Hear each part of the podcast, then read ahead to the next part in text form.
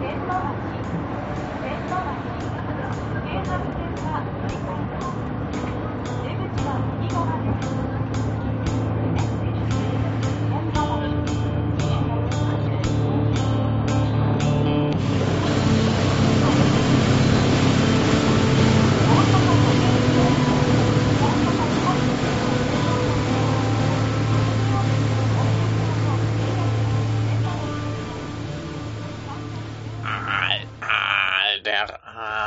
Geht weiter. Ja, wir sind hier immer noch im, im sechsten Aal. Der Hubschrauber startet gerade wieder. Ähm, und ich hatte ja versprochen, dass ich endlich mal über äh, Shinya Tsukamotos äh, San bzw. Killing rede. Ich hatte ja irgendwann, glaube ich, schon mal erwähnt, dass der die äh, englische Titelgebung etwas merkwürdig ist, weil der Originaltitel wörtlich übersetzt eigentlich eher Enthauptung heißt, aber immerhin, es wird, glaube ich, niemand so richtig enthauptet. Also äh, ist das Töten schon ganz gut. Äh, Tsukamoto hat mal wieder alles mehr oder minder selber gemacht. Er spielt auch eine der äh, größeren Rollen im Film. Die eigentlichen Hauptrollen spielen aber Sosuke Ikematsu, ähm, kennt man den? Ach ja, zum Beispiel aus äh, Death Note oder The Long Excuse, äh, Destruction Babies, so ein ja, Story of Yonosuke, schon einiges, auch einiges, worüber wir, glaube ich, schon mal äh, gesprochen haben. Und äh, dann haben wir noch äh, Yu Aoi, die äh, Along Goodbye. Ach, das ist was anderes. Äh, kenne ich noch nicht. Äh, Tokyo Ghoul hat sie mitgespielt. Journey to the Shore. Äh, Hannah und äh, The Case of Hannah and Alice. Ach, da hat sie die Hannah gespielt. Nee, die Alice, Alice, so. Alice hat sie gespielt. Also hat sie auch im Original Hannah und Alice dann wohl mitgespielt. Äh, jedenfalls sehr, sehr viel hat sie gemacht. Und äh, wir haben auch wieder mit dabei äh, Tatsuya Nakamura, äh, den wir zumindest aus anderen Tsukamoto-Filmen wie Bullet Ballet und äh, Fires on the Plane kennen, wenn ich mich recht entsinne, ist er hauptberuflich eigentlich Schlagzeuger bei ähm, Blanky Jet City, meine ich. Und dann, ja, haben wir eben noch den Tsukamoto. Das sind so die, die vier wichtigsten Rollen in diesem Film. Und zwar ähm, geht es quasi darum, dass nach äh, 250 Jahren munterer äh, Samurai-Zeit ähm, ja eben diese so langsam verarmen, nichts Richtiges mehr zu tun haben. Ähm, hier der gute äh, Perry mit seinen Schiffen ankommt und sagt hier Krawall, Ne? Und ähm, ja, es droht halt so ein bisschen äh, Krieg. Und unsere Hauptfigur äh, heißt Mukunoshin Suzuki. Das ist der Sosuke Ikematsu. Ähm, der ist halt eigentlich ein Samurai, äh, hat aber eben keine Kohle und nichts zu tun und deshalb ist er in irgendeinem kleinen Dorf und hilft da den Bauern. Und wenn er gerade nichts zu tun hat, äh, trainiert er mit einem Bauernsohn äh, den Schwertkampf, macht den viel, viel Spaß und er hat da irgendwie so eine etwas äh, interessante Liebesgeschichte mit äh, Ichisukes Schwester, äh, die Yu, eben gespielt von der Yu Aoi. Und ähm, ja, so geht eben das Leben dahin und irgendwann kommt äh, Tsukamotos Figur da an, der erstmal so ein bisschen wirkt wie so der klassische äh, Samurai-Filmheld, der äh, sehr, sehr krass kämpfen kann und irgendwo hinkommt und äh, ein Dorf beschützt oder so. Äh, in diesem Fall kommt er aber erstmal an und sagt, hier Leute, ich will nach äh, Edo und äh, suche noch ein paar Leute, die dann irgendwie in Kyoto mit mir zusammen äh, kämpfen. Und der möchte halt erstmal dann hier die beiden Jungs äh, einkassieren, womit äh, die Dame nicht so glücklich ist, weil sie halt sich Sorgen macht, dass die darum, dass die da sterben konnten. Und ja, man könnte jetzt meinen, der Film äh, ginge dann darum, wie sie nach Edo reisen und irgendwelche Abenteuer und Kämpfe erleben, aber der Film kommt eigentlich gar nicht aus diesem Dorf raus und beschäftigt sich dann nur noch äh, damit, dass der Nakamura als ein Ronin mit seiner Gang da aufschlägt und für Ärger sorgt.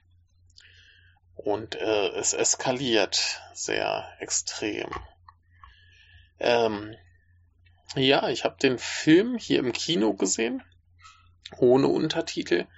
Das heißt, mir sind wahrscheinlich auch ein, zwei äh, Dialogdetails entgangen und ähm, ähm, ja, äh, ist jetzt auch schon eine ganze Weile her, dass ich den gesehen habe. Also sind mir wahrscheinlich auch ein paar inhaltliche Details entgangen, aber er ist noch erstaunlich präsent. Also ich habe gerade noch mal ein paar äh, Kritiken gelesen, wo es dann auch heißt, so ja, das ist jetzt so einer der nicht so wichtigen Einträge in Tsukamotos Filmografie. Äh, ich verstehe nicht warum. Keine Ahnung, warum diese Menschen das so sehen. Na naja, gut, ich habe eine Ahnung. Denn ähm, diese Kritiken gingen dann relativ schnell dahin über anzuprangern, dass wir hier keine schön gefilmten, ästhetisch wertvollen Schwertkämpfe haben und solche Geschichten. Und ich glaube, die haben den Film nicht verstanden. Ähm, ja, warum haben die den Film nicht verstanden? Äh, ordnen wir das Ganze erstmal etwas in äh, Tsukamotos Filmografie ein. Er macht quasi äh, genau da weiter, wo äh, Fires on the, on the Plane äh, quasi aufgehört hat, sprich als Anti-Kriegsfilm. Das ist jetzt kein klassischer Chanbara Samurai Film, sondern das ist ein Anti-Kriegsfilm. Und ähm, da sind wir nämlich schon beim ersten Punkt. Äh, der Verzicht auf ästhetische Kampfszenen äh, verdeutlicht eben genau dies. Also das Morden soll hier nicht glorifiziert werden. Es ist nicht ästhetisch, es ist nicht schön, es ist äh, brutal, intensiv, eklig und äh, chaotisch. Und so gestalten sich die wenigen, wenigen Action-Szenen, die es in diesem Film gibt. Ähm, insofern ist, äh, ja, ihr ahnt es schon, also wer so die letzten paar Tsukamoto-Filme gesehen hat, ja, wir haben wieder die Wackelkamera, die hier aber äh, perfekt passt. Einfach weil wir äh, durch die Perspektive unseres ähm, Protagonisten eben in diese extrem chaotischen Kämpfe geraten. Dazu später mehr. Erstmal noch ein bisschen äh, zu den Figuren. Unser Protagonist ist nämlich jemand, wirkt, er ist äh, Samurai, er ist ein guter Schwertkämpfer, aber er hat wohl nie jemanden getötet und er stellt sich quasi die Frage nach der Sinnhaftigkeit des Tötens, ob er das kann, so ungefähr. Und äh, Tsukamoto meinte in einem in einem ähm, Interview, dass das halt genau die Frage wäre, die sich die Leute in äh, Fires on the Plane eben nicht mehr gestellt haben. Also wir sind hier quasi in der Vorstufe zum Krieg ein bisschen ähnlich wie in Bullet Ballet. Wir haben junge Menschen, die ganz heiß drauf sind zu töten, aber eigentlich überhaupt keine Ahnung haben, ähm, was sie dann da in diesem Töten, Krieg und so weiter eigentlich erwartet. Die haben irgendwie Bock drauf und sind ganz kribbelig und wollen gern und wollen gern und äh, ja, haben halt noch nicht so ganz wahrgenommen, was dann folgen wird und wie schlimm das eigentlich ist. Insofern, äh, ja, wo Tsukamoto schon sagte, dass Fires on the Plane eigentlich so eine äh, Fortsetzung von Bullet Ballet ist, zumindest inhaltlich.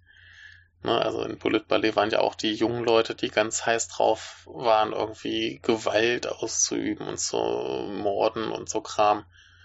Und in Fires on the Plane waren dann die armen Menschen, die den Krieg ziehen mussten und keine Wahl mehr hatten. Und ähm, die dann eben den Schrecken des Krieges ausgesetzt waren. Und hier sind wir irgendwo so dazwischen. Und ähm,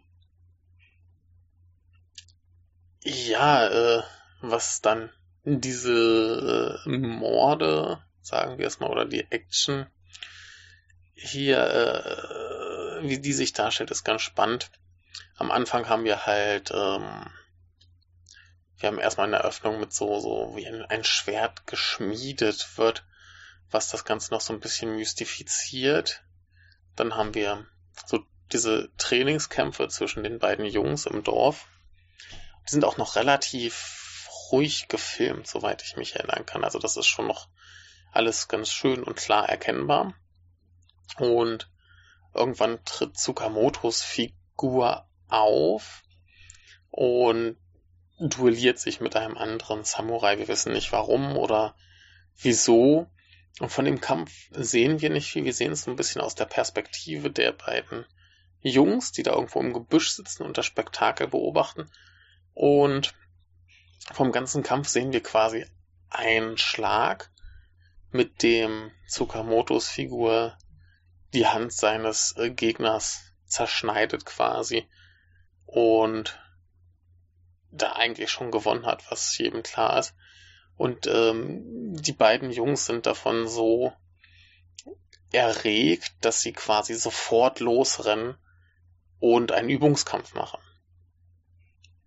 Und später taucht dann eben der Tsukamoto auf und äh, erklärt ihnen, warum er da ist.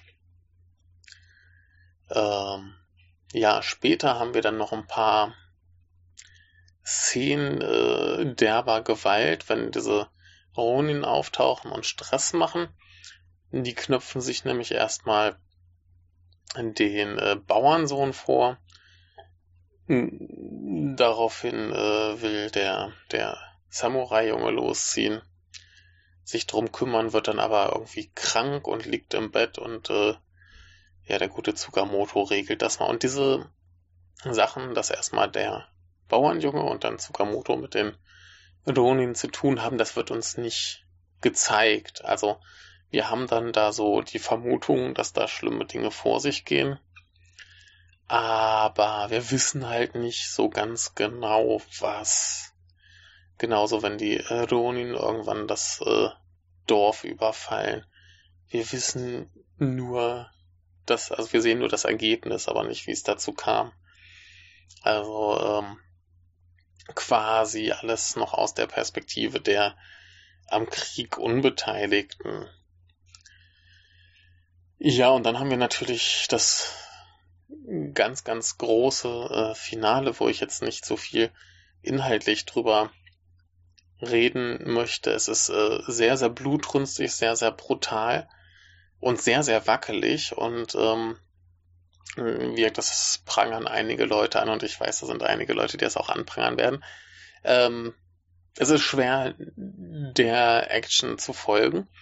Was aber ganz, ganz fantastisch funktioniert, ist, dass wir quasi über das Sounddesign erklärt bekommen, wann jemand womit zuschlägt und was er trifft. Also nehmen wir an, jemand schlägt mit einem Holzknüppel zu, da haben wir natürlich ein anderes Geräusch als mit einem Schwert. Und wenn jemand mit einem Schwert zuschlägt und meinetwegen nur den Ärmel trifft, dann ist das ein anderes Geräusch, als wenn er Fleisch schneidet. Also haben wir quasi über die Soundkulisse die Erklärung für das, was uns im Bild an Informationen fehlt. Und das funktioniert sehr, sehr gut. Also ich finde das gar nicht schlimm, dass ich jetzt nicht jedes Detail dieser chaotischen Schlacht da ähm, sehen kann. Wir sehen hinterher, was da passiert ist. Und wir sehen auch noch genug zwischendrin. Also es ist, äh, wie man es bei Tsukamoto erwarten kann, sehr, sehr blutrünstig, sehr brutal, sehr eklig nicht schön anzusehen. Und äh, das Schlimmste kommt dann später noch. Ähm, was haben wir sonst noch in dem Film? Wir haben sonst noch in dem Film ein paar Szenen, die so die äh, etwas abenteuerliche Liebe der äh, des Hauptdarstellers mit dem mit der Bauerntochter äh, darstellen. Die haben so ein bisschen ne, sie haben halt keinen Sex, aber dann gibt's irgendwie so, äh, dass er sie beobachtet und onaniert und äh, sie irgendwie sein, seine Hand durch die durch die äh, Wand des Hauses irgendwie durch ein Loch durchzwängt, dass sie ihm in den Finger beißt und äh, würgen und so. Ähm, irgendwie so eine, so eine abenteuerliche Verbindung zwischen Sex und Gewalt und äh, ja, Tsukamoto hat im Interview gesagt, dass er irgendwie nur zeigen wollte, dass das jetzt keine super edlen, äh, dass die Samurai keine super edlen Menschen waren, sondern die eben wie alle anderen auch ihre äh, Bedürfnisse und Triebe haben. Und ähm, ja, genauso geht's halt mit dem Kämpfen. Das ist halt nichts Schönes, nichts Ästhetisches, nichts Feines, sondern geht's darum, Leute umzubringen auf sehr grausame, blutrünstige Art und Weise. Aber der ganze Ansatz ist halt, ja, so ein bisschen dieses, also viele Leute, die diesen Film sehen, werden wahrscheinlich einen klassischen Samurai-Film erwarten mit edlen Helden und äh, schönen Kämpfen. Und da zeigt Tsukamoto eben den dicken Stinkefinger und sagt so, ne, nicht mit mir, äh, ich zeig euch mal, wie es wirklich war, so ungefähr. Und dekonstruiert diesen ganzen diese ganze Romantisierung der äh, Samurai und zeigt einfach mal, das sind halt Leute, die haben Bedürfnisse und dann ziehen sie los und ermorden andere, genauso wie ähm, Tsukamotos Figur zwar ein sehr, sehr guter Schwertkämpfer ist, aber im Falle, wenn es drauf ankommt, erstens drauf scheißt, was mit den Zivilisten ist und dann zweitens extrem unfair kämpft. Also da ist nichts mit Ehre, da wird halt jeder jeder miese Trick benutzt, um irgendwie die Feinde zu besiegen. Und ähm, ja, also insofern, äh, das ist auch, wenn man kein Wort vom Dialog versteht, alles äh, sehr, sehr leicht äh, zu verstehen. Und das Einzige, was mir entgangen ist, ist so eine Geschichte mit, ähm, mit Marienkäfern.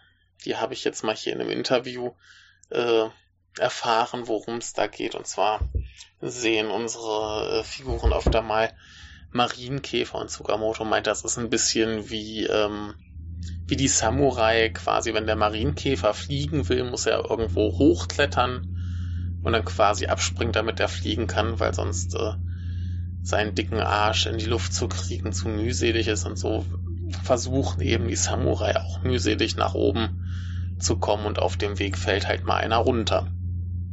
So ungefähr. Ja, und ähm, was gibt's sonst noch zu sagen? Sonst gibt's eigentlich gar nicht viel zu sagen.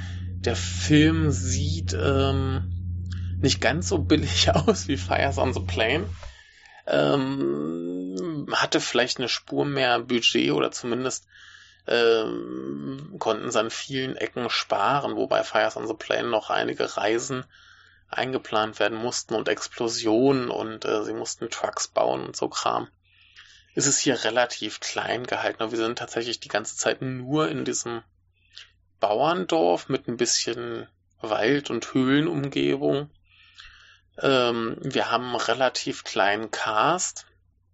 Äh, ich nehme an, so ein paar Kimonos und Schwerter werden jetzt auch nicht so schwer zu kriegen sein als Requisiten. Ähm, ja, sei es drum, sieht gut aus. Ist wie immer halt digital gefilmt. Äh, sieht aber nicht ganz so billig aus wie Fires on the Plane, der mich jedes Mal in den ersten paar Momenten so ein bisschen äh, vor den Kopf stößt mit der Optik. Ähm, das Make-up ist hier nicht ganz so komisch. Also es sieht alles ein bisschen natürlicher aus. Bis zum Finale, was dann komplett über die Stränge schlägt und völlig gaga ist, aber das ist äh, großartig. Und ähm, ja, er hat halt ein paar wirklich gute Schauspieler da drin, was äh, sehr erfreulich ist. Äh, also tatsächlich auch diesmal Leute, die Schauspielerfahrung haben und nicht das erste Mal in einem Film sind. Ähm, nee, das passt alles ziemlich gut. Äh, die Musik von Chu Ishikawa, sein letzter Soundtrack, den er gemacht hat, der ist ja leider dann Ende des Jahres äh, verstorben. Ähm, der Soundtrack ist bombastisch. Ein paar Leute haben sich beklagt, dass der Soundtrack den Film größer wirken lässt, als er ist. Äh, ich fand, das passt wieder wie Faust aufs Auge und äh, hat einfach für die Stimmung extrem viel beigetragen. Ist sehr, sehr laut, sehr brachial, viel Trommeln. Ist äh, sehr, sehr gut. Ich hoffe, der erscheint dann bald mal hier auf CD oder was. Oder Download, dass ich mir den äh, kaufen kann. Der ist nämlich äh, richtig, richtig geil. Ähm, was gibt's noch zu sagen? Ja, das Ende, äh, ich sag mal, Tsukamoto hat jetzt sowieso schon nicht so die optimistischsten Filmenden. Äh, das ist aber, glaube ich, der, der ein ähm, am Ende am ärgsten emotional vernichtet. Also, ich habe mich selten nach einem Tsukamoto-Film so beschissen gefühlt. Also positiv beschissen gefühlt. Ähm, da geht's einfach mal richtig, richtig tief in die Finsternis, um es mal so ein bisschen, äh, so ein bisschen überdramatisch auszudrücken. Äh, da, da ist, wird's richtig hässlich zum Schluss. Finde ich ganz, ganz grandios. Ähm, ja, was gibt's noch zu sagen zu diesem Film? Ich werde ihn eh noch zigmal schauen und schauen müssen. Ich habe ja auch noch das äh, Pamphlet, das habe ich mir im Kino gekauft. Ähm, werde ich auch noch lesen müssen, kam ich noch nicht zu. Äh, wie gesagt, das ist erstmal wieder kein äh, subtiler Film. Also die äh, Botschaft ist wieder sehr offensichtlich, aber sehr, sehr gut. Macht viel Freude und ähm, ja, wie gesagt, also wenn man jetzt nicht dasteht und so einen klassischen, ganz klassischen Samurai-Film erwartet, der einem da irgendwie heldenhafte Kampfkunst präsentiert, dann ist man da gut bedient. Ich glaube, Tsukamoto-Fans äh, sind da auch sehr zufrieden mit. Äh, man kriegt eigentlich so ziemlich, was man erwartet. Das ist auf jeden Fall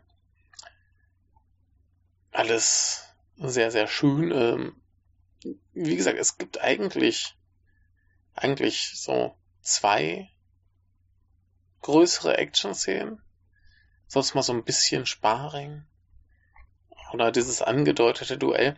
Also es ist ein relativ ruhiger, relativ langsamer Film, der vor allem durch die Atmosphäre lebt, würde ich jetzt mal sagen.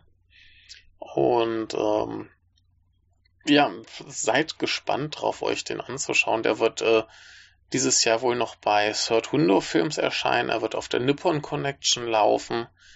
Äh, ich werde ihn, glaube ich, noch bestimmt zwei, dreimal irgendwo äh, hier rezensieren und darüber reden und äh, mir Gedanken machen. Passt auf jeden Fall sehr, sehr gut in das Tsukamotosche äh, Schaffen der letzten Jahre. Äh, der macht halt genau da weiter, wo er mit Fires on the Plane aufgehört hat. Und ich glaube, äh, wem der gefallen hat, der wird hier auch ganz zufrieden sein.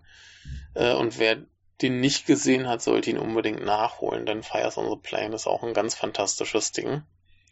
Aber äh, ja, so viel erstmal kurz zu dem hier. Ich werde mal versuchen, mir den hier irgendwo nochmal im Kino anzuschauen. Der läuft bestimmt irgendwann nochmal in Osaka.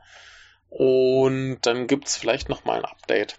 Aber soweit erstmal noch der Ersteindruck. Wie gesagt, nicht ganz jeden Dialog verstanden und schon wieder äh, eine Weile her, aber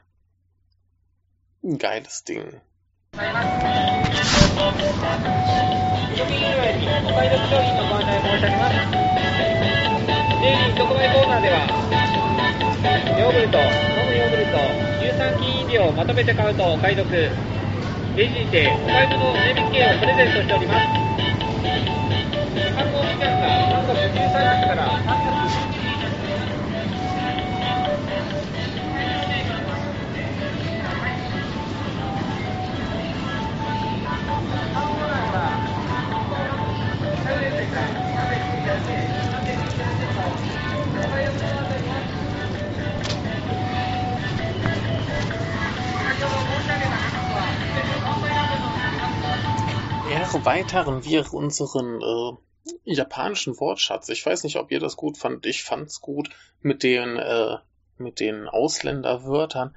Äh, machen wir doch heute einfach mal äh, passend zum äh, Podcastnamen äh, Aalwörter. Da hätten wir natürlich vor allem erstmal Unagi. Unagi. Der Aal. Oder als nächstes Unagi Donburi beziehungsweise Unadon. Das ist quasi gegrillter Aal auf einer Schüssel mit Reis. Oder Unagiya, ein Aalrestaurant. Unagi Ryo, Aalfang. Unagitsuki, Aalstechen. Unagi Sutsu, Aalfalle in Klammern aus einem Bambusrohr. Mansen mit dem Kanji für Aal äh, geschrieben. Aalstrich. Und nein, liebe Lisa, lieber Johannes, es geht hier nicht um Prostitution. Wobei es den sicherlich, äh, die sicherlich auch gibt, also den Aalstrich im Sinne von Aalprostitution. Denn äh, auch Aale haben solcherlei äh, Gewerbe und Bedürfnisse. Aber in diesem Fall äh, geht es um etwas anderes und zwar um Tiere mit Fell. Und diese haben manchmal auf dem Rücken einen dunklen Streifen. So zu sehen zum Beispiel bei Ziegen oder Eseln. Und ähm, das ist dann quasi, wenn der Aal mit dem Rückenhaar des äh, Säugetiers fusionierte. Ja, äh, ihr könnt euch jetzt aussuchen, welcher Teil dieser Geschichte äh, wahr ist oder ob alles wahr ist. Aber auf jeden Fall geht es um den dunklen Streifen auf dem Rücken eines Säugetiers. Äh, Unaju, gegrillter Aal auf Reis in einer Lackschachtel. Das finde ich sehr interessant, äh, weil es so spezifisch ist. Also, ne, wir haben ähm, quasi den, das Kanji für Unagi und das Kanji für ähm, äh, Omo. Das heißt, äh, hier in irgendwas äh, Wichtiges oder ein, ein Haupt irgendwas. Wobei ich meine, dass man dieses äh, Kanji auch für, genau, für schwer benutzt. Wenn wir jetzt hinten noch ein i dranhängen, Genau, wenn wir hinten ein i dranhängen, ist es omoi und dann ist es schwer oder auch ernsthaft. In diesem Fall aber Aal und schwer ist gegrillter Aal auf Reis in einer Lackschachtel. Schöner wäre eine Lachsschachtel, aber naja gut, man kann nicht alles haben. Da haben wir Unagimeshi, marinierter, gebratener Aal auf Reis. Also quasi Aal und Meshi ist äh, ja Mahlzeit quasi. Dann haben wir Unagi Tori, also Aal und Nehmen, äh, ist der Aalfang. Da haben wir Unagi Ryoshi, also Unagi, Fisch und äh, Meister, das ist der Aalfischer. Dann äh, haben wir ein interessantes äh, Wort, das ist Unagi Nobody. Und Nobody ist etwas aufsteigen, zum Beispiel durchaus einen Berg. Kann man mit zwei verschiedenen Kanji schreiben. Äh, einmal wirklich mit dem für Bergsteigen und einmal mit dem äh, für Steigen oder oben halt, also das ist das oben Kanji, was halt auch Steigen heißen kann. Und das ist äh, rapider Anstieg, aber zum Beispiel bei Preisen äh, sehr abenteuerlich. Da haben wir Unagi no Nedoko. Und zwar ist das quasi das äh, Aalbett. Und das heißt dann Zimmer oder Gebäude mit einer sehr schmalen Front und langer Tiefe. Ähm, das haben wir später nochmal. Was machen wir dann einfach mal gleich? Das ist äh, Unagi no Nedoko no Yona Ie. Das ist quasi das gleiche, nur dass sich das jetzt dann wirklich auf das äh, Haus bezieht. Aber das finde ich ganz äh, schön, dass man quasi das Aalbett, das Haus mit dem Aalbett, dass man das so quasi sagt. Ergibt ja Sinn, wenn das ein schmales, langes Haus ist, ist das ja quasi aalförmig. Und aalförmig heißt Unagi no Yona. Unagi no Yona. Räucheraal hingegen ist Unagi no äh, Kunsei. Kunsei heißt in diesem Fall halt äh, räuchern. Ja, also, ja. Und dann haben wir Unagi no Kabayaki. Und das ist quasi Grillaal. Und Kabayaki ähm, heißt es hier, das ist Loach. Ich weiß gerade nicht, was Loach ist. Oder Aal äh, getaucht und gekocht in äh, Soja, äh, in Soja basierter Soße. Jetzt muss ich gerade mal gucken, was Loach ist. Entschuldigt bitte diese Sucherei. Äh, Schmerle. Oder Gartenschnecke? Okay, ich glaube, erst geht um die Schmerle, das ist ein Fisch. Dann haben wir natürlich Unagi Supu, also die Unagi Suppe, äh, die Aalsuppe. Dann haben wir Unagi Tori no Yana. Yana ist dann hier quasi, äh, also Unagi Tori hatten wir ja vorhin schon, äh, das Aalfang und mit dem Jana dran ist das die Aalfangreuse oder der Aalkorb. Ähm, dann haben wir hier noch äh, Varianten für das Ansteigen. Also rapider Anstieg ist Unagi no Odi ni Noboru. Also irgendwie so ein Mischmasch aus den beiden vorangegangen. Und da haben wir nochmal spezifisch für Preise Unagi Nobori no Buka. Buka sind in diesem Fall einfach Preise. Ja.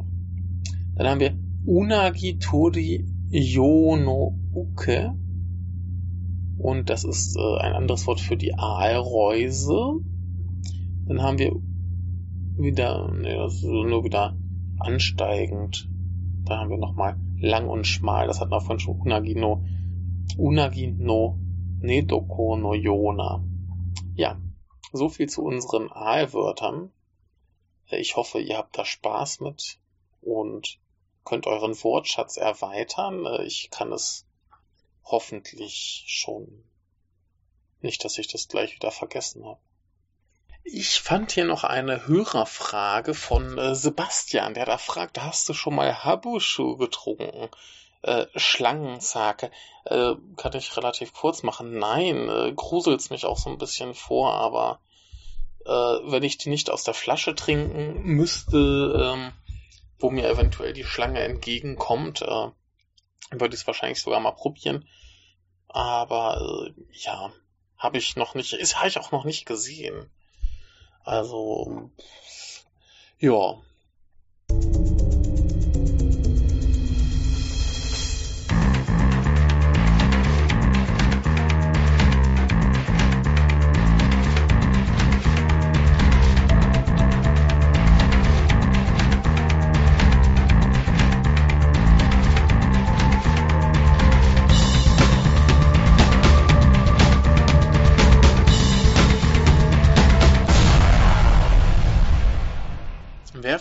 paar Nachrichten ein. Äh, die Polizei hat zwei Männer festgenommen, die äh, quasi Fortpflanzungsdinge von gutem Wagyu, Wagyu Kühen quasi äh, nach China schmuggeln wollten, also quasi Sperma und Eizellen, um halt die leckeren Kühe, die leckeren japanischen Kühe, also bekannt ist ja immer nur das Kobe-Rind, aber hier gibt es noch ein paar andere, die wohl ähnlich lecker und teuer sind.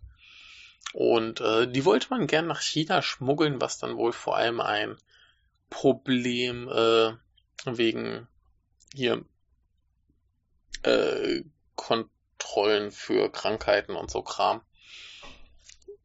ein großes Problem ist und äh, er ist wahrscheinlich teuer, wenn man das ordentlich machen will. Die haben eben geschmuggelt und wurden erwischt. Schmuggelt keine, kein Kuhsperma. Äh, wo wir gerade noch beim Schlangenschnaps waren, etwas ähnlich Gruseliges, also ich finde es noch schlimmer, ich würde es gleich nicht mehr probieren, äh, Honig mit Hornissen drin sieht schrecklich aus, ist noch viel schlimmer, als es klingt. Und äh, die Begründung ist ähm, quasi, Hornissen sind der, der natürliche Feind der Bienen. Das heißt, Bienenzüchter, die dann Hornissen quasi an ihren Bienenstöcken haben, müssen sich irgendwie um dieses Problem kümmern, weil sonst die Hornissen relativ schnell den ganzen Bienenstock vernichten. Dementsprechend äh, werden dann hier wohl die Hornissen gefangen in das Glas gepackt, Honig drauf, sodass sie quasi im Honig ertrinken und dort drin sterben. Und dann wird die Essenz der Hornisse in den Honig übergehen, was ihn gesünder und leckerer machen soll. Und vor allem ekliger, finde ich. Äh, ich würde es, glaube ich, echt nicht essen. Kostet wohl so 1260 Yen für 150 Gramm. Äh, einfach nur eklig. Glatzen. Ein japanisches Internetportal namens Fusamen hat wohl mal Frauen zwischen nee, allen, aller Altersgruppen befragt. Single-Frauen 500 an der Zahl, ähm, ob sie glatzköpfige oder zumindest Männer mit schwindendem Haar mögen, haben erstmal 90% Nein gesagt. Und dann die Frage, ob sie mit solch einem Mann, äh, ob sie sich in solch einen Mann verlieben könnten, sagten 54% ja.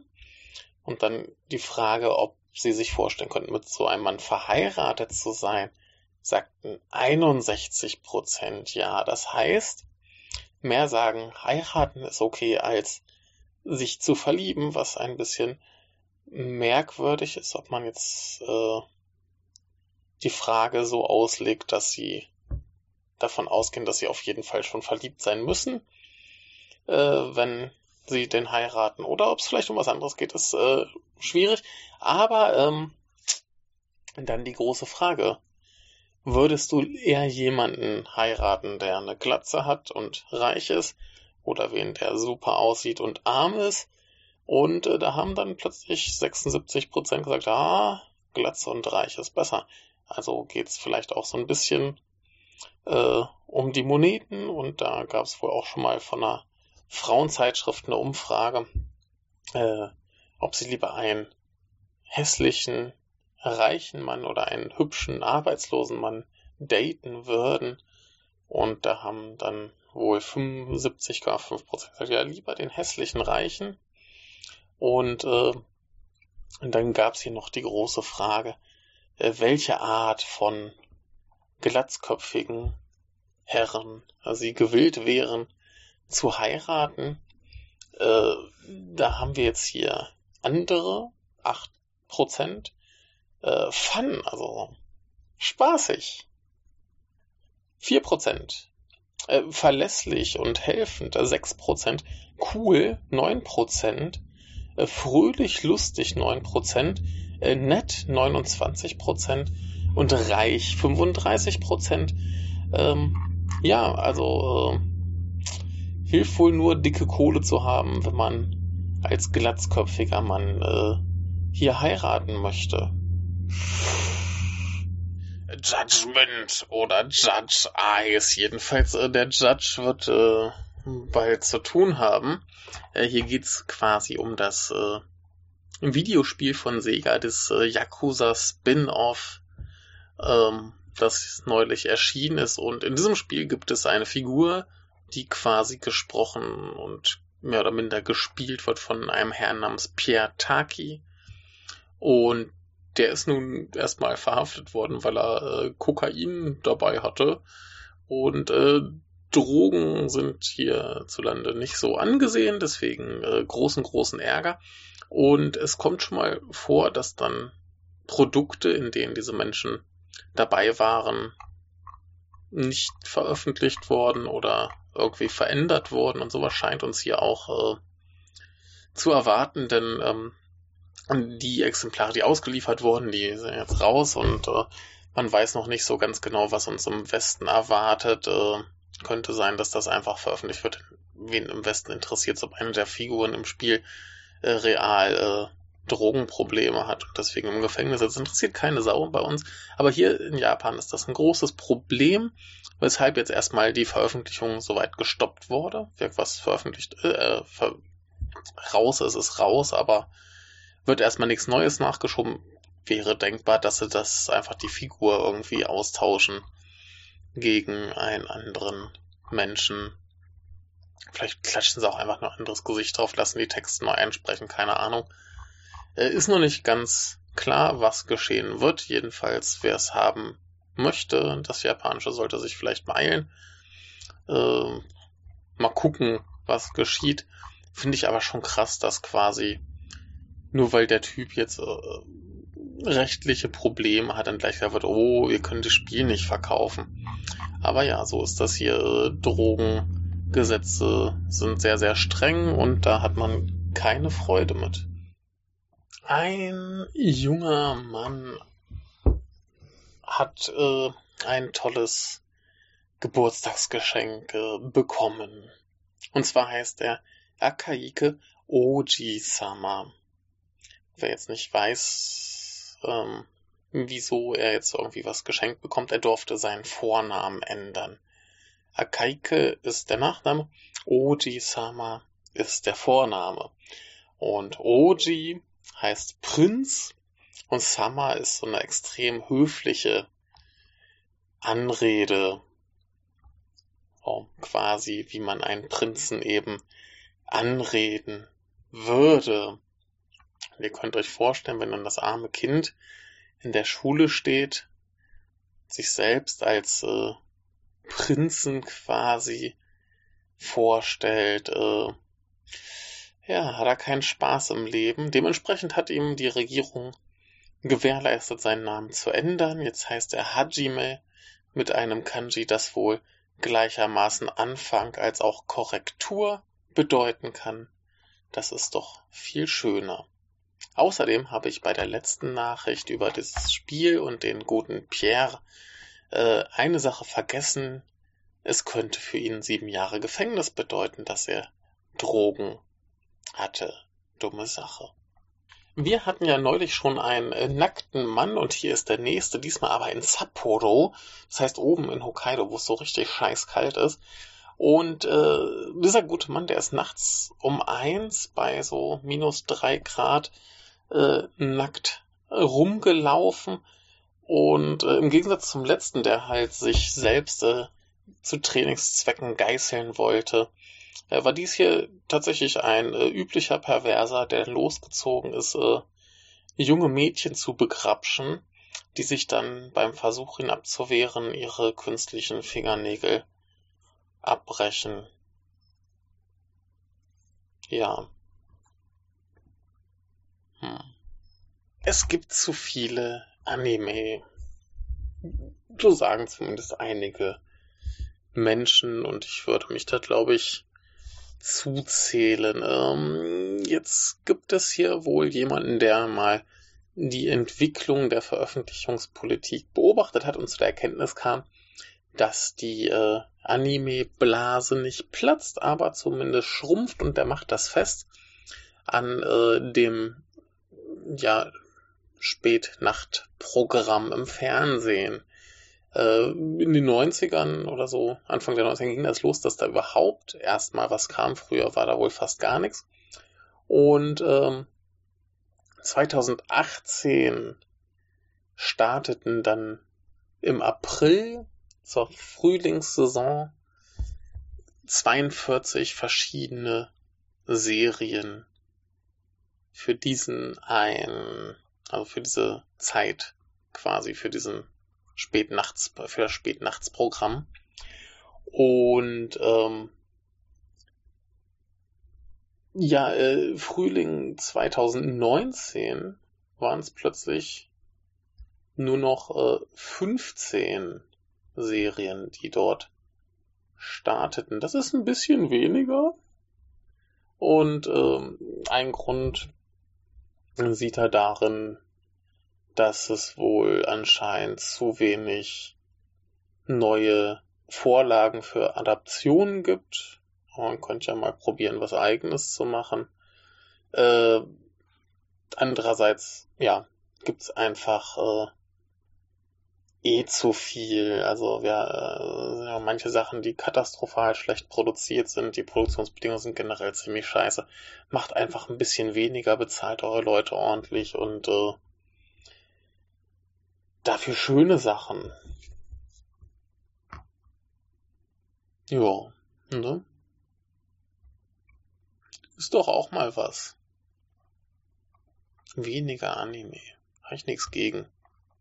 Die japanische Regierung hatte wohl einen Gesetzesentwurf für Urheberrechtsverstöße, der wohl so krass war, dass selbst die äh, Copyright-Inhaber gesagt haben, ne, das ist zu krass.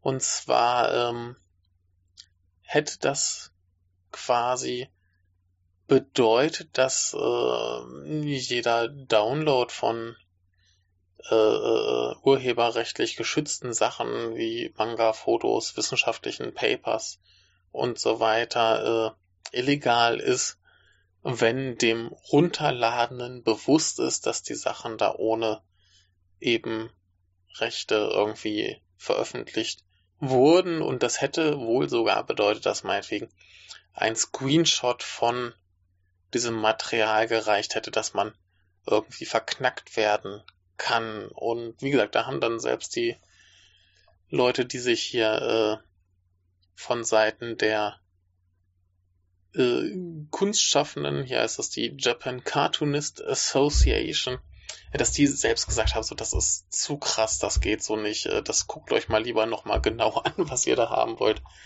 Und äh, klingt, glaube ich, ganz vernünftig. So. Man muss es ja auch nicht übertreiben. Äh, die wollen eher was, wo dann Leute bestraft werden, die aktiv Schaden anrichten. Das klingt zumindest erst ein bisschen vernünftiger, wie genau es definiert werden soll. Schauen wir mal. Ja. Aber gut, dass das jetzt erstmal so nicht angenommen wurde. Also, boah, klingt ein bisschen arg. Andere Dinge. Ähm, ich saß neulich in einem Café, in demselben Café, wo ich immer war, und ein paar Herren kamen, die irgendwas verkaufen wollten. Und einer ließ seine Visitenkarte da und sein Name ist Steueramt Grader Pfeil. Vielleicht sollte auch er über eine Namensänderung nachdenken. Äh, andere Geschichte in eben diesem äh, Café saß ich irgendwann und klagte über mein Leid, was mir hier so generell widerfährt und die Chefin sagt dann irgendwann, ach, weißt du was, Wetter ist gut, lass mal rausgehen, machen wir Laden zu, kommt eh kein Kunde mehr. Dann sind wir eine Runde um den Block gelaufen, haben einen äh, Tempel gefunden, der wohl spezialisiert darauf ist, äh, für äh, sich, sich um Köpfe zu kümmern. Wir hatten ja neulich schon in den Nachrichten einen, der auf Trennung und so spezialisiert war. Hier um Köpfe. Äh, vielleicht hätte ich da mal früher hingehen sollen, als ich so äh, Gehirnerschütterungsprobleme hatte. Er hätte mir geholfen und ähm, letzten Endes sind wir lustigerweise äh, in so einem Laden geendet. Ähm, in so einem Laden geendet, wo, ähm, wo ich bin gerade ein bisschen verwirrt, weil ich äh, nicht so ganz äh, auf dem Schirm hatte, was ich wo schon erzählt habe. Und diese Sorge hat, dass ich das schon erzählt habe. Ich glaube nicht. Äh, ist ein Takoyaki-Restaurant eigentlich. Was heißt Restaurant? So eine kleine Fressbude.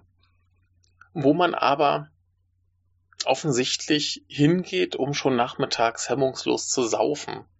Das heißt, wir waren da, haben irgendwie so ein paar Takoyaki gegessen und dann ging es eben schon ab irgendwie nachmittags vier, fünf oder so haben wir da angefangen, uns zu betrinken, was sehr, sehr lustig war. Der Laden war rappelvoll. Äh, die ganzen anderen Gäste sind so ein bisschen äh, Spielsüchtige. Äh, da ist direkt nebenan eine Pachinko-Halle, da gehen die alle hin, um zu zocken. Und äh, war saulustig. Einer der Menschen meinte, mein Name wäre Lexus und der andere nannte mich immer Schuhmacher. Aber das kann schon mal passieren. Es war großer Spaß und äh, viel Freude. Ich war da irgendwann dann auch nochmal, äh, habe etwas sehr Interessantes gegessen, nämlich Senbei. Senbei sind so Reiskräcker und äh, dieser war etwas übergroß, also der war größer als meine Hand. So ein quasi essbarer Teller mit Tomatengeschmack und obendrauf kam dann äh, so quasi Rührei und Soße und bisschen anderes Zeug und das war ziemlich geil. Ähm, da habe ich dann noch so gebratene Muscheln am Spieß gegessen, war auch ganz gut. Ich habe noch nie Muscheln gegessen, weil ich es immer ein bisschen eklig fand, aber ja, da hat man es mir gegeben, einfach so, hier ist mal, und dann habe ich es gegessen, fand es gut und sagte, ah, Muschel. Geil. Äh, was ich dann nicht essen konnte, war so ein Salat, wo ich gerade zugreifen wollte und gesehen habe, dass der Salat ein Gesicht hat und nicht nur eins, sondern ganz viele. Denn da waren so kleine Fische drin und das war mir dann doch ein bisschen zu eklig. Aber äh, nee, ich finde das ganz, ganz großartig, dass ähm, da irgendwie so kleine Buden, die eigentlich offiziell zum Essen da sind, mir zum Saufen. Du sagen, Getränke sind da auch sau billig. Irgendwie 300, 400 Yen für ein äh, recht großes, starkes, alkoholhaltiges Getränk. Äh, bevorzugt habe ich da Chuhai getrunken. Das heißt, äh, wie Shochu gemischt. Äh, geiles Zeug und wirkt da spottbillig. Und was mir im Zusammenhang mit diesen kleinen Läden auch aufgefallen ist, ist äh, dieses, dass wirklich jeder jeden kennt, alles vernetzt ist. Du kannst irgendwem erzählen, hey, ich war in dem und dem Restaurant oder in der und der Bar und jeder kennt diesen Laden. Alle wissen sofort Bescheid, alle kennen irgendwie die Besitzer und hier und da, also egal wo man hingeht, jeder kennt jeden und alle äh, dealen ihre Kundschaft quasi. Ich hatte es, glaube ich, beim letzten Mal schon erzählt. Äh, in eine Bar gegangen, da ist Feierabend, sagt dann die Chefin, oh komm, lass noch in andere gehen und ziehst halt in die nächste Bar. Äh, ganz äh, wunderbar. Ich finde das gut und das ist das gleiche wie hier mit den ganzen Indie-Musikern, die sich auch alle untereinander kennen. Also da ist ja keine Band, die nicht irgendwie äh, jede andere Band der Umgebung kennt. Das ist, ist super. Äh, jeder hilft sich so ein bisschen aus. Ähm, ich hatte es in diesem Teil bei dem ersten Konzert schon gesagt. Ähm, da sind dann halt irgendwie ein paar Leute beim Konzert und wenn da einer klatscht, dann sind das halt die von anderen Bands da mit du dann im Zweifelsfall nicht ganz doof dastehst, falls du das Publikum nicht so ganz kriegst. Äh, nee, es ist super. Und alle sind irgendwie dabei, sich auszutauschen und alle haben sich lieb und das ist ganz, ganz toll und ganz großer Spaß und das äh, befürworte ich und wie so ist es in kleinen Geschäften auch. Da kennt jeder jeden, alle tauschen sich untereinander aus. Äh, die Frau von dem Café, wo ich hingehe, kriegt immer äh, Kohl, der bei irgendeinem Restaurant übrig ist. Und irgendwie der Typ vom Blumenladen läuft überall rum und bringt den so ein paar Blümelein, die er über hat als Ladendeko. Und alle bringen sich irgendwie gegenseitig Essen und was auch immer. Es ist, es ist schön. Ne? Also, einfach so dieses, dieses äh, Austauschen, tauschen auch ihre Kunden aus, ne, in dem Einladen sagen, oh, hier, ne, ich gehe da noch hin, dann kommen halt die Kunden mit. Ja, und äh, das ist cool, das macht Spaß, das äh, gefällt mir sehr, sehr gut. Ähm, und die, die Chefin von diesem Takoyaki-Laden, die war dann neulich noch äh, beim Konzert ihrer Nichte und ihre Nichte äh, singt in einer Idol-Gruppe und sie hat dann mir so ein Video gezeigt und äh, war ganz verstört, wie schrecklich diese diese Leute im Publikum sind, weil das halt alles ja so lüsterne notgeile Otaku-Typen sind, die dann da stehen und irgendwie uh, sind und äh, auch alle irgendwie dreimal so groß wie sie und so breit, äh, fand sie wohl sehr, sehr verstörend. Ähm, was ich hingegen immer wieder verstörend finde, ist die Frage, ob wir in Deutschland warmes Bier trinken. Ich meine, nee, das ist eigentlich schon, schon gekühlt. Oder? Warmes Bier? Also klar, es gibt dann immer die Leute, die zum Supermarkt gehen, sich ein Sixpack holen und das irgendwo auf der Parkbank saufen aber die sind ja jetzt nicht repräsentativ für die Masse. Also ich meine, generell wäre Bier ja schon gekühlt, oder nicht? Habt ihr da andere äh, Erfahrungen? Ähm, ja, eine Sache habe ich hier noch stehen, bevor ich dann noch zu den letzten beiden Konzerten und auch wirklich zum Ende dieses Aals komme. Wir wissen ja, alles hat ein Ende, nur der Aal hat in diesem Fall eine ganze Menge ich glaube drei sind es dann, äh, komischer Aal. Der äh, äh, T-Bone-Aal quasi. Ähm, ja, ein Zeichen noch stehen, das ist ganz lustig. Ähm, Kassen. Ich habe schon mal über die Supermarktkassen hier geredet, wo alles behutsam aus dem Einkaufskorb des Kunden genommen wird, eingescannt wird und dann in den nächsten Korb gelegt wird, den dann der Kunde mitnehmen kann. Und das dauert alles super lange, ist super langwierig, super ordentlich, aber halt träge wie Sau. Und ähm, wenn es mal zu träge wird, finde ich das ganz spannend. Da werden nicht mehr Kassen aufgemacht, sondern es kommt noch jemand dazu, der dann eben diesen ersten Schritt quasi, dass das, das Zeug aus dem Korb zu nehmen, einzuscannen und in den nächsten zu legen. Jemand, der das dann macht. Und das muss in dem Fall nicht explizit Kassenpersonal sein, sondern ich sehe das hier dann, kommen Leute an, die sehen eigentlich aus wie so, so Sicherheitspersonal oder so, die dann da mal eben ein bisschen mitkassieren. Und äh, das ergibt irgendwie Sinn. Also es geht da halt deutlich schneller. Ne? Also die Kassiererinnen können abkassieren und die anderen Menschen können einscannen. Und äh, geht ein bisschen flotter und du brauchst dann halt niemanden, der jetzt explizit mit dieser Kasse umgehen kann oder wie auch immer. Also das ergibt sogar Sinn, finde ich äh, schön. Ähm, andere Sache, die mir gerade noch einfällt, ich bin neulich losgegangen, habe mir Brot gekauft, so quasi wie so ein Toastbrot, in Scheiben geschnitten, also auch in eine Tüte verpackt. Und dann habe ich an der Kasse vergessen, an mein Körbchen das Zettelchen zu hängen, dass ich keine Tüte will und zack, haben sie sofort diese Tüte mit dem Brot noch in eine extra Tüte geschnappt, äh, gestopft, bevor ich da irgendwie noch was tun konnte. Ich dachte mir, es ist so grotesk, dass die da, ah, warum? Warum muss das jetzt unbedingt sein? Warum muss man eine Tüte in eine Tüte packen, nur damit da noch ein Henkel dran ist? Also, ach, schlimm. Ganz, ganz schlimm. Warum Warum muss das sein? Ich verstehe es nicht. Ah, naja. Gut, ähm, ich überlege kurz. Mir ist gerade noch irgendwas eingefallen, was ich noch spontan erzähle. Ach so, ja, ja, ja. Ich hatte es neulich schon auf Twitter geschrieben. Äh, eine Bekannte hier, die Online-Unterricht macht, die hatte eine äh, Schülerin und irgendwann kam sie darauf, über Lebensmittelverschwendung zu sprechen. Und sie fragte so diese Schülerin, ob sie denn auch Lebensmittel verschwenden würde. Und die sagt dann ganz stolz, ja, das mache ich. Und da hat sie halt mal nachgefragt, was sie denn damit meint. Und dann kam die mit einem Beispiel an. und sagte dann halt, zum Beispiel geht sie los in den Supermarkt und kauft Fleisch für das Abendessen für die Familie, eine vierköpfige Familie. Ne? Sie, ihr Mann und zwei Kinder. Und sie kauft Fleisch für das Abendessen und geht dann heim, stellt fest, ach, ich habe heute eigentlich gar keine Lust auf Fleisch, ich möchte lieber Fisch. Und dann kauft sie nicht nur Fisch, sondern schmeißt das Fleisch in den Müll.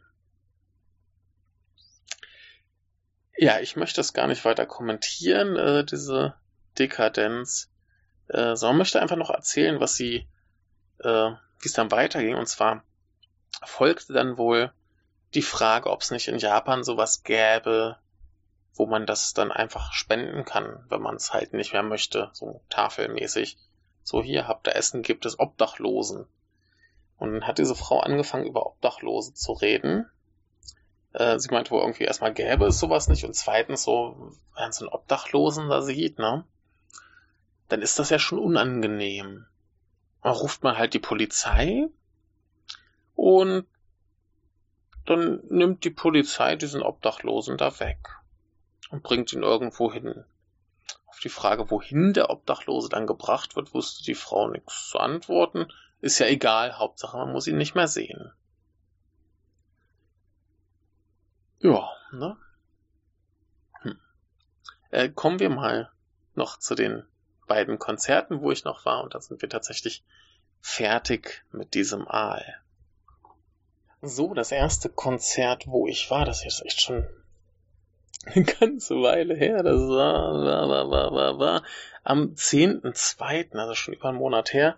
Ähm, die Erinnerung ist nicht mehr ganz so frisch, aber es war auf jeden Fall sehr, sehr gut. Und zwar war das mal in Amagasaki, das ist äh, äh, in, in Hyogo, wenn ich mich recht entsinne. Auf jeden Fall so Richtung Richtung äh, Kobe. Und ähm, das ist ein ganz kleiner Laden, der heißt Tora, ist auch ein bisschen schwierig zu finden, gut versteckt in so einer Einkaufspassage. Da ist äh, nebenan auch noch so ein ganz grandioser äh, Laden mit so Godzilla-Figuren und so Kram. Das war total geil. Hätte ich am liebsten gleich ganz viel mitgenommen, aber ich hatte nicht viel Geld. Wie immer. Äh, und dieser Laden ist etwas speziell, denn das ist so quasi in dieser Einkaufspassage ein Raum, der die Kasse und der Getränketresen ist draußen vor der Tür. Äh, die Toilette ist nochmal zehn Meter weiter um die Ecke ganz woanders und hinter der Toilette irgendwo ist noch der Aufenthaltsraum für die Bands. Äh, ganz bizarr, dieser Aufenthaltsraum war auch immer so mit Folie abgehängt, äh, dass die da nicht erfrieren. Äh, war ganz wunderbar, ich äh, finde den Laden ganz, ganz toll. Und wie sich herausstellte, ähm, hat, ist da der Chef, der Drummer von äh, Zahn. Der hat das Ding quasi aufgebaut und äh, die haben da eben auch gespielt. Über dieses Konzert habe ich schon geredet. Das war das, wo sie quasi ohne den Klarinettisten aufgetreten sind. Und äh, die waren ganz wunderbar. Ansonsten hat da noch eine Band gespielt, die ich leider im Nachhinein nicht mehr äh, finden konnte. Die heißen Hamburger Omelette. Äh, also, ja, Hamburger Omelette. Und so generisch wie der Name ist, so schwierig war es dann auch da irgendwie noch was zu finden. Äh, die waren aber eigentlich ziemlich cool, waren halt mehr so die derben Rocker, wenn ich das jetzt nicht äh, verwechsel. Äh, war cool. Aber wie gesagt, ließ sich nichts mehr drüber finden. Alles soweit, äh, hm, ja.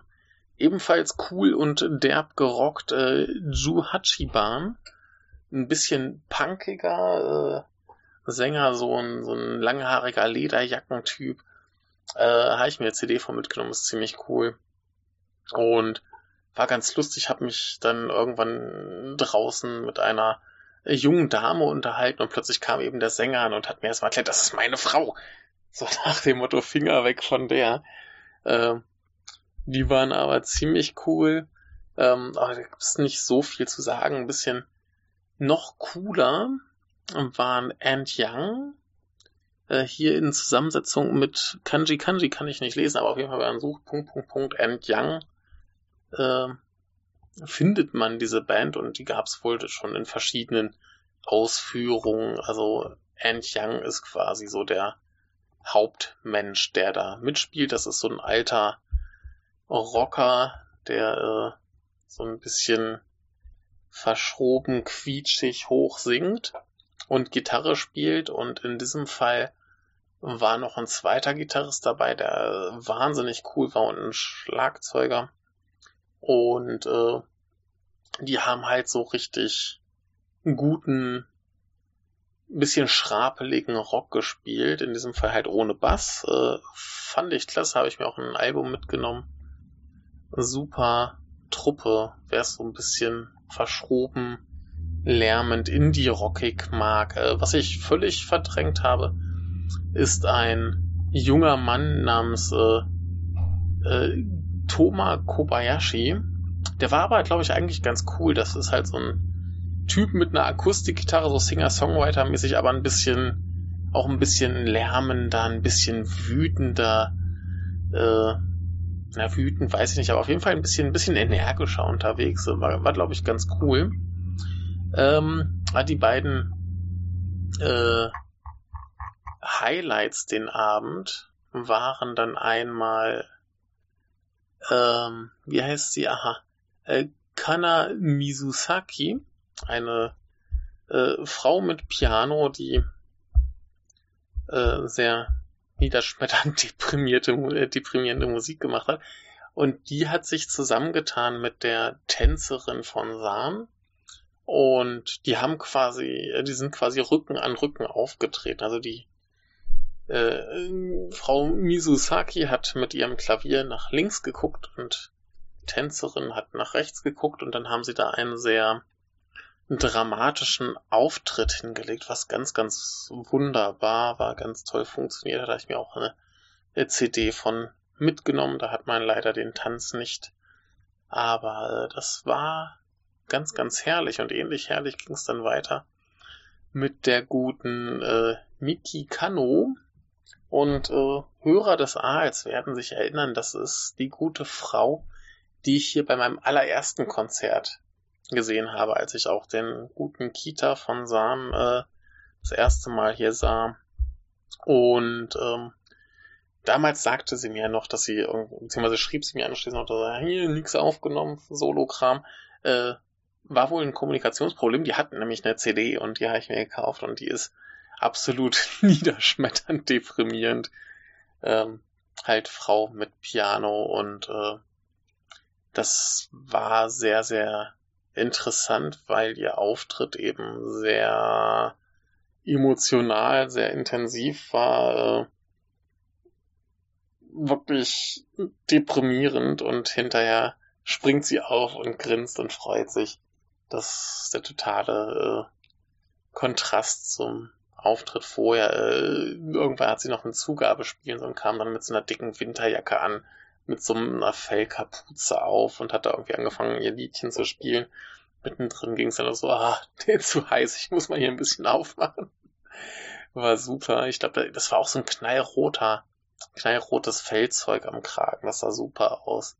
Wie sie dann da saß, äh, mit dem roten Fell ums Gesicht und dann da ja, ihr niederschmetterndes Liedchen getrellert hat. Sie war aber auch ganz froh, dass ich dann noch die CD mitgenommen habe und auch gleich noch ihre von ihrer anderen Band hier, äh, Boyfriend's Dad, äh, sehr gute Shoegaze-Band, kann ich nur empfehlen.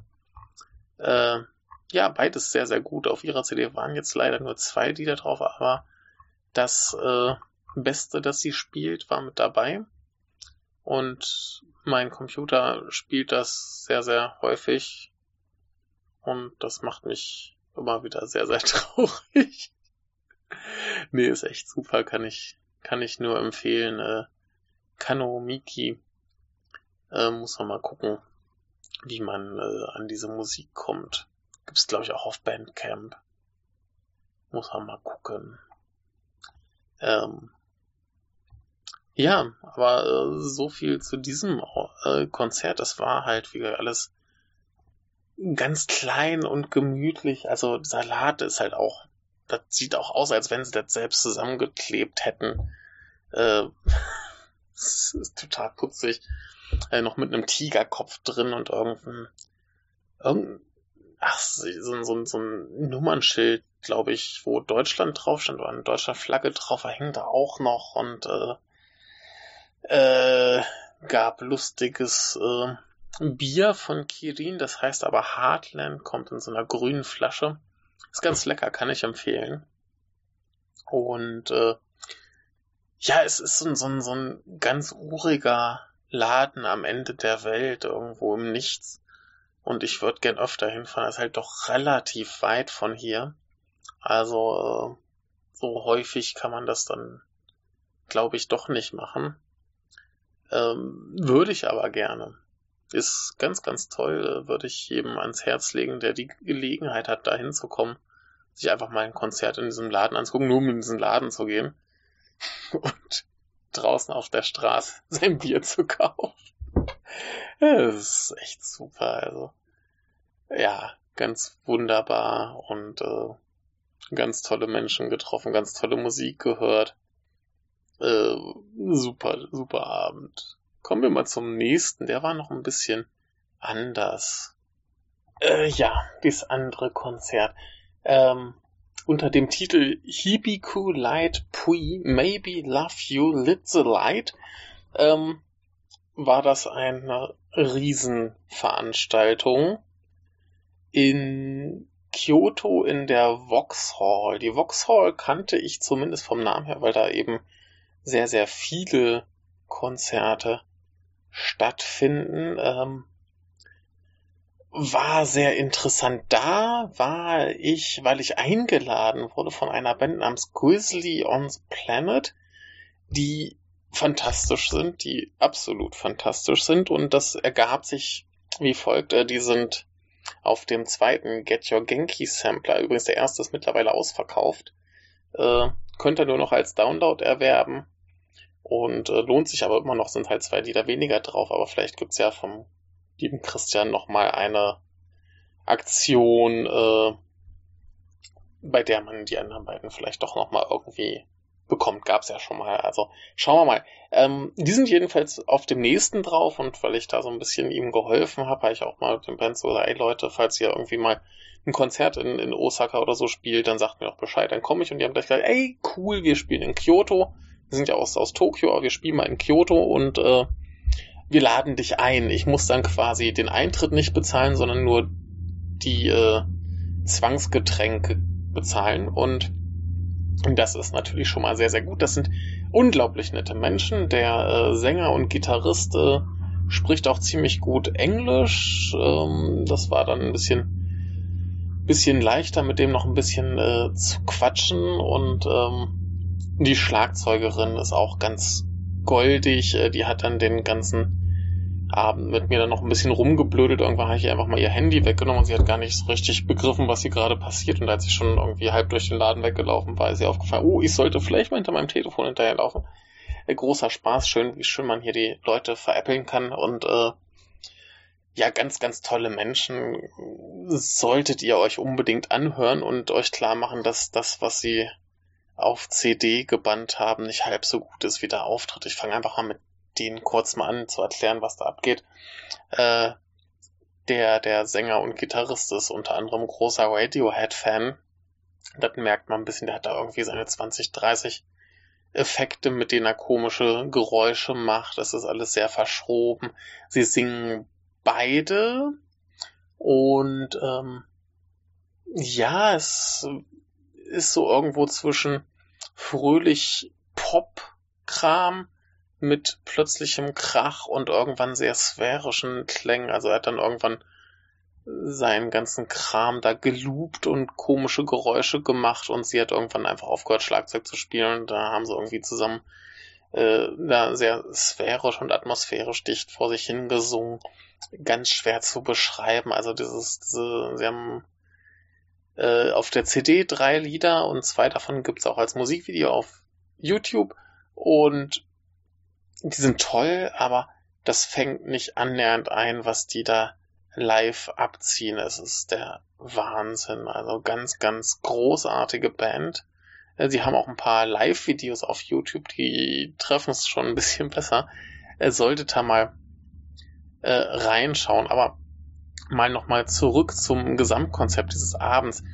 Das war ein Konzert mit einem ganzen Haufen Bands. Und zwar Hippie Kool-Aid, Kailios, Vanilla Six, halt Grizzly on the Planet, äh, Sakamoto Bosu, ähm, Nonai, äh, ja, äh, Mayakuzu, also quasi Drogen im Gehirn, äh, Sea-Stats, Fish in Water Project, äh, Tip Top Nap, Yoktopolis, äh,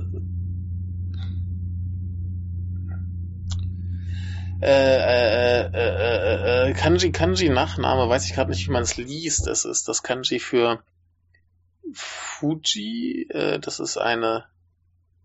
Ah, das ist wahrscheinlich. Ist das Fujiwara?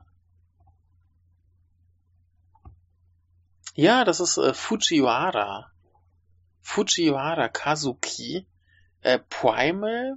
Äh, Yukai. Work from Tomorrow. Und Mama Fufu. Und die Vauxhall muss man sich so vorstellen, du hast oben einen Bereich mit Theke, dann geht es eine Treppe runter und du hast so verschiedene Ebenen, so tribünartig und unten hast du eine Bühne. Und nun haben sie sich aber gedacht, äh, ganz oben auf der obersten Tribüne bauen sie eine zweite Bühne. Und dann hattest du quasi Dauerfeuer, unten, oben, unten, oben immer die Bands abwechselnd. Also du hattest zwischendurch vielleicht nochmal so fünf Minuten Soundcheck dann bam, die nächste Band rein. Und das ging äh, mittags um halb zwei los und abends bin ich dann, glaube ich, um halb elf oder so abgehauen und da war die letzte Band noch nicht fertig. Und äh, das war schon krass und das war zu krass, das war zu viel. Ich kann mich an manche Bands überhaupt nicht mehr erinnern. Äh, ich weiß noch, dass wirklich jede Band gut war. Jede Band hörenswert. Also ich werde einfach nochmal dann Kram verlinken und ähm, ihr könnt euch das dann noch gegebenenfalls anhören. Ich kann das eh alles nicht ordentlich beschreiben. Ähm, deswegen gehe ich jetzt mal auf die paar Bands ein, die mir hängen geblieben sind. Ähm, da wäre einmal das Fish and Water Project und Work from Tomorrow, äh, wo ich nur sagen kann, dass die sich für mich in meinem Kopf ungefähr wie eine Band anfühlen, kann ich überhaupt nicht mehr zuordnen. Keine Ahnung, Mama Fufu weiß ich auch überhaupt nichts mehr. Yoktopolis genauso. Die sind alle raus. Äh, der Kazuki, der Fujiwara, das war halt so ein Singer-Songwriter, nicht so richtig der Rede wert. Interessanter war dann, was das angeht, der Sakamoto Bosu, der zwar auch so ein Singer-Songwriter-Typ war, der hat eher so ein bisschen auf die Comedy-Schiene äh, probiert. Also es war ein bisschen lustiger, ein bisschen heiterer. Der war ganz cool. Und das Schöne bei dem war, der hat, glaube ich, gar kein Merchandise oder CDs oder so verkauft, sondern der hat äh, Curry verkauft. Der saß da mit einem Riesentopf Curry und hat das da verkauft, 500 Yen die Schale. Und ich hoffe einfach, dass das so sein, sein Äquivalent für, für äh, Merchandise war und der nicht einfach nur diesen Stand da übernommen hat, weil sich irgendwer drum kümmern musste. Das, das ist doch mal ein geiles Konzept. Verkauf keine CDs und keine, keine T-Shirts, verkauf Curry beim Konzert, gerade bei so einem Ganztagsprogramm. Äh, da, da ist das bitter nötig. Also geiler Typ, der da sich einfach hinsetzt und Curry verkauft, mein Held des, des Tages. Also ich fand seinen Auftritt nicht so richtig geil. Aber äh, das Curry hat alles gerettet. Super Typ. Ähm, das ganze Konzert, der ganze Tag wurde, glaube ich, eröffnet von äh, Tip Top Nap, die ich auch äh, euch ganz doll empfehlen möchte. Die gibt's auf Bandcamp zu hören. Und äh, ist eine sehr coole Shoegaze-Band. Da habe ich mir auch direkt irgendwie äh, eine CD mitgenommen und äh, eine Single als äh, Download, quasi so ein Download-Code gekauft. Äh, cooles Ding. Und ähm, Hippie-Coolite waren die letzten, meine ich. Die habe ich nur so ein Lied mitgekriegt, da kann ich nichts zu sagen. Äh, Kylios habe ich völlig vergessen. Ähm, was haben wir noch? Primal. Primal waren geil. Das war so eine richtig wilde, beknackte Punkband aus Osaka. Äh, lautes Geschrammel. Zwischendurch tatsächlich auch ein bisschen, ein bisschen technisch frickliger, äh, mit mal einem Solo drin oder so. Also nicht, nicht so ganz stupider Punk, das war cool. Ähm, dann hier die Drogen im Gehirn, die äh, ähnliche Schiene, also laut Punk und Geschrapel.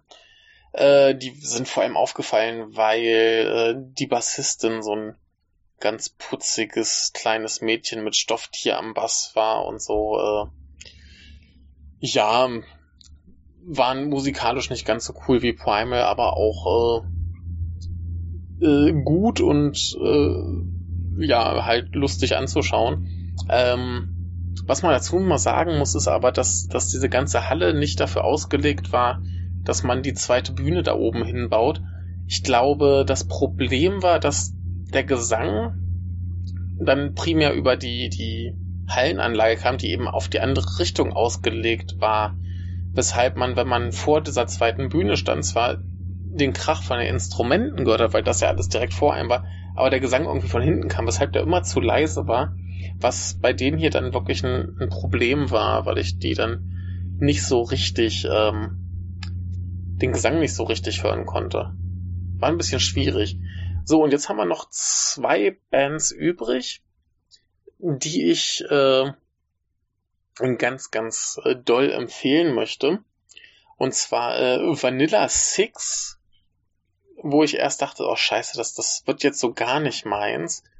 Aber ähm, die haben das tatsächlich hingekriegt, so 80er Jahre ähm, bisschen Deepesh Mode, bisschen Secure mäßig äh, der Sänger war so ein bisschen Gothic angehaucht äh, im Auftreten. Ähm, das war richtig, richtig gut. So, so, ja, so New Wave-mäßig halt. Äh, war richtig gut. Hätte ich nicht erwartet. Als ich die gesehen habe, dachte ich, ja komm, das wird nix für mich. Aber äh, die waren sau gut. Hat mich sehr überrascht. Ähm, auch endlich mal ein Sänger, der gut Englisch konnte. Und äh, nee, geiler Kram. Da war ich sehr traurig, dass ich mir da keine CD mehr leisten konnte, äh, weil die halt dann auch schon ein bisschen teurer waren und äh, ja, da hatte ich mir schon ein paar andere Sachen gekauft. Und dementsprechend war das Budget dann schon am, am Limit, aber äh, da gehe ich auf jeden Fall nochmal zu einem Konzert hin und äh, hole mir auch nochmal eine CD. Also wir Bandname und Auftreten dachte ich mir so, ach, nicht meins, aber musikalisch top. Und was mich auch extrem überrascht hat, war SC Stats oder Seestats, also wir haben da geschrieben S-E-E, -E, dann S-T-A-D-T-S. Ich bin mir nicht genau, äh, nicht ganz sicher, was sie da meinen. Ich muss mal gerade gucken, ob es das Wort Stats so geschrieben auf äh, Englisch gibt. Ich glaube nämlich nicht. Nee, gibt's nicht. Wunderbar. Falsch geschrieben. Nee. Nee, nee, nee. Haben wir auf Englisch nicht. Aber sie haben sich so genannt und ähm, ich habe die erst gesehen und dachte, scheiße, das gibt irgend so was Ska-mäßiges. Oder zumindest so Reggae. So sah zumindest der Sänger so ein bisschen aus und dann äh, irgendwie so eine, so eine Keyboarderin mit zu viel Instrumenten. Äh, das, das sah ein bisschen aus wie so, so Reggae Ska ohne Bläser. So auf jeden Fall zu schlimm für mich, als dass ich das überleben wollte. Ähm, was dann kam, war äh, sehr, sehr guter äh, Synthie-Pop, also viel Synthesizer, viel Pop, sehr, sehr schöne eingängige Melodien. Der Sänger hat sehr schön gesungen, nicht irgendwie so bekifft vor sich hingeleilt. Ähm, ganz großartig. Das war, ich, die zweite oder dritte Band. Hat sich keine Sau für interessiert.